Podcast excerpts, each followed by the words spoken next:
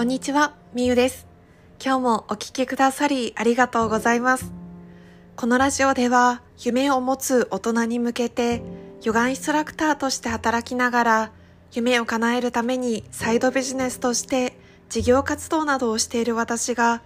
同じく夢や目標を持つ大人に向けて毎日の行動につなげる思考法やあなたに伝えたい言葉をシェアしています。さあ今日も後回しにしなかったシェアからさせていただきます。私は今月1ヶ月だけは後回しにせずに全力で取り組んでみるっていうものを6月のテーマにしています。その中で今日後回しにせずにできたことはちょっと言葉では説明しにくいんですけれども仕事のことを後回しにしなかったことメール返信お散歩食器洗い、掃除、動画を作ること、以上です。最後の動画を作ることっていうのは、今日は初めてですね、動画を作ってほしいっていう風に頼んでくださった方がいたんです。で、その動画をすぐに作り始めたこと、素材を集めたことっていうのが頭回しにせずにできました。あなたも今日何か一つでも後回しにせずにできたことはありますか？ぜひ一つでも二つでもできたということに意識を向けて自分を認めて褒めてそして明日もまた何か一つでも後回しにせずに行動していきましょう。それでは本題に入っていきます。今日のテーマは人は変わるとき得るものと同時に失うものがあるというお話をしていきます。これは最近私が結構考えていることなんですけれども、私は多分今、すごく人生の転換期と言いますか、そこまで大きなものではなくても、自分の中の何かが変わる時期、自分自身の性格は変わらないけど、行動とか人との付き合い方、向き合い方が変わっている時期だなぁと最近つくづく思っているんです。そんな中でですね、いろんな本を読んでいるとタイトルにあるような言葉が書いてあるんですよね。例えば何かを得たいなら何かを手放すべきとか逆に何かを手放すことで何かを得ることができるとか何かを変わる時変えたい時っていうものは何か失うものがあるっていうふうにそんなメッセージを最近本などで受け取ることが多いんですよね。だから自分自身多分そういう状況にあるんだなと受け止めています。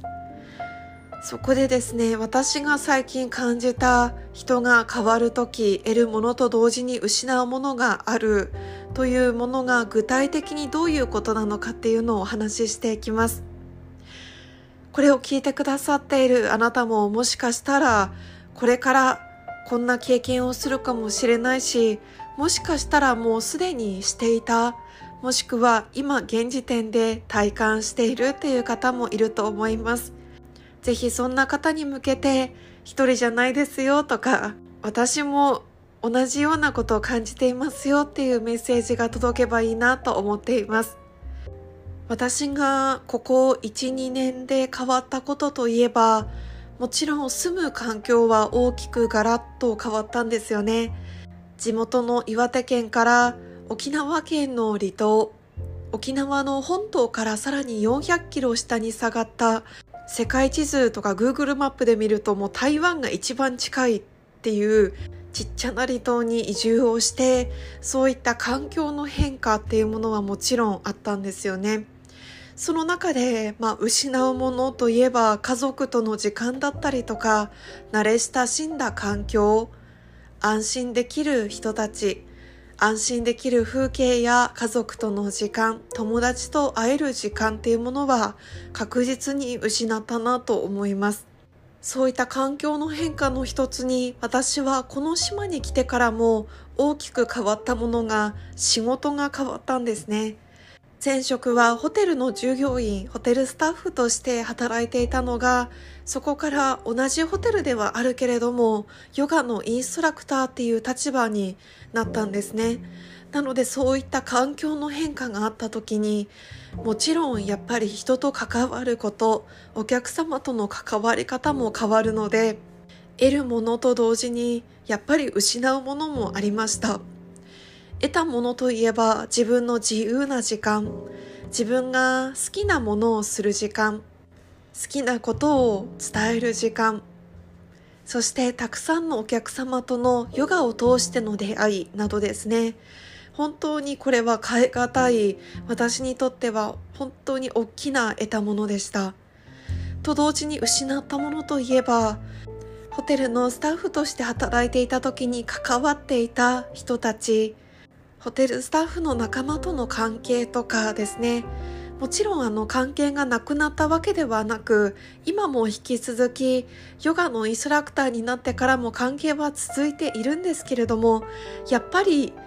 直接そこで働いてた時よりはもちろん関係性はちょっと変わりましたし実際にこう離れていくようなホテルのスタッフじゃなくなったことでちょっとこう関係性が薄れてしまった人ももちろんいるんですよね。そんな感じで環境が変わった時って得るものもあれば同時に失うものもあったんです。今はこういった土地の変化とか職場の変化っていう環境の変化を挙げましたがその他にも変わるものといえば自分の心とかもそうだと思います。自分のやりたいこともそうだと思います。私はこの1年ですごく大きく変わったのはやっぱり自分の時間をすごく大切にするようになったことなんですよね。特に私は自分の夢を叶えるっていうことを生活の中でも一番大事なものとして捉えています。だから自分の夢を叶えるために何か本を読んで学んだり何か本を読んで知識をつけたり YouTube などでも何か勉強できるような動画を見たりとかあとは私の信頼できる方からビジネスのことについて学んだり自分の事業を進めていく中でどうしても私の心っていうものも変わっていくし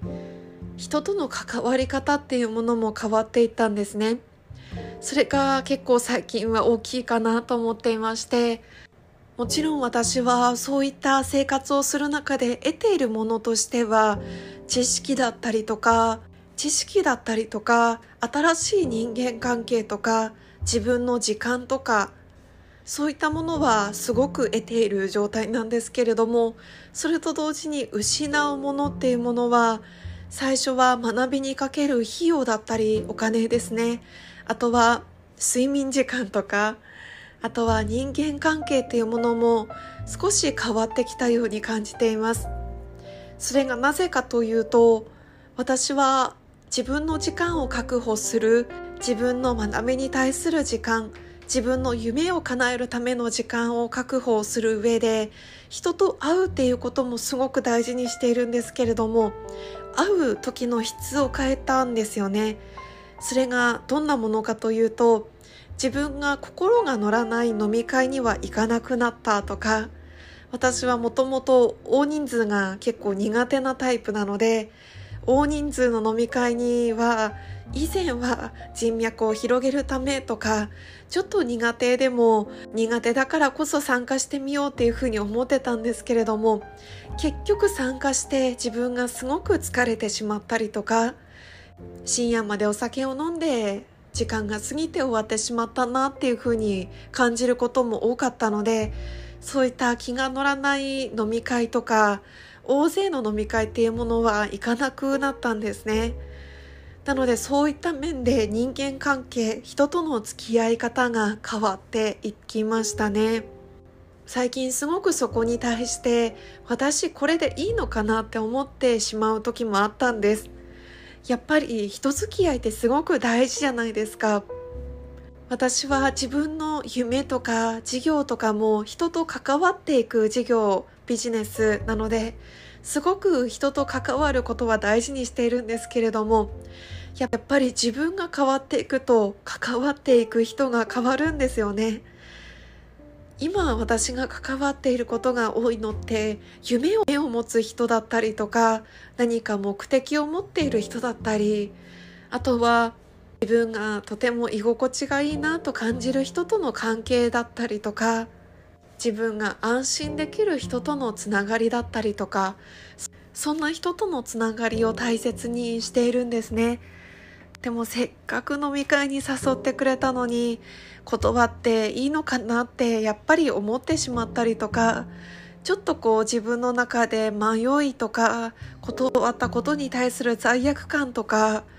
人が離れてしまうんじゃないかっていう恐れとかも出てきたりしたんですね。そういったことが結構何回かあった中で私私が最近出た結論としては大切にしたいものは手を離さないこと。大切にしたいものとか大切にしたい人とかは何があっても手放さないこと。でもそれ以外のこと未来の自分には必要ではないこととか物とか時間とか人間関係とかそういったものは手放してもいいということです。ちょっとこう言うと悲しく感じたりとかちょっと寂しさも自分でもあるんですけれどもやっぱり手放すことで得られるものってあるんですよね。手放した分だけ得られるものがあるからこそ自分にとって大切なものだけは何があっても離さずに手放さないでおいてそして自分にとって今は大切じゃないものそこまで優先順位が高くないものとか時間とか人間関係とかそういったものは優先順位から外していく。ちょっとこう言うと冷たく感じるかもしれないんですけれどもそれが自分の時間を大切にしていく夢を叶える上では大事なことだなと思ったんです最後に今日伝えたいことをまとめると人は変わる時得るものと同時に失うものがありますでもそこで大事にしたいのは自分の心に嘘をつかないことです。どれだけ自分の心とか体とか環境とかが変わったとしても変わらないものもあると思うんです。それは大切なものとか大切な人とかそういったものは絶対に手放さないでおいて自分が変わった中で不必要になったものとか自分にとって居心地が悪くなったもの時間に対しては思い切って手放してみるそれが私は最近大事だなと思ったのであなたにもシェアをさせていただきます。今日も最後まで聞いてくださりありがとうございました。夢を持つ大人のためのラジオ。あなたの夢はあなたが行動することで叶います。一緒に夢を叶えましょう。それではまた明日。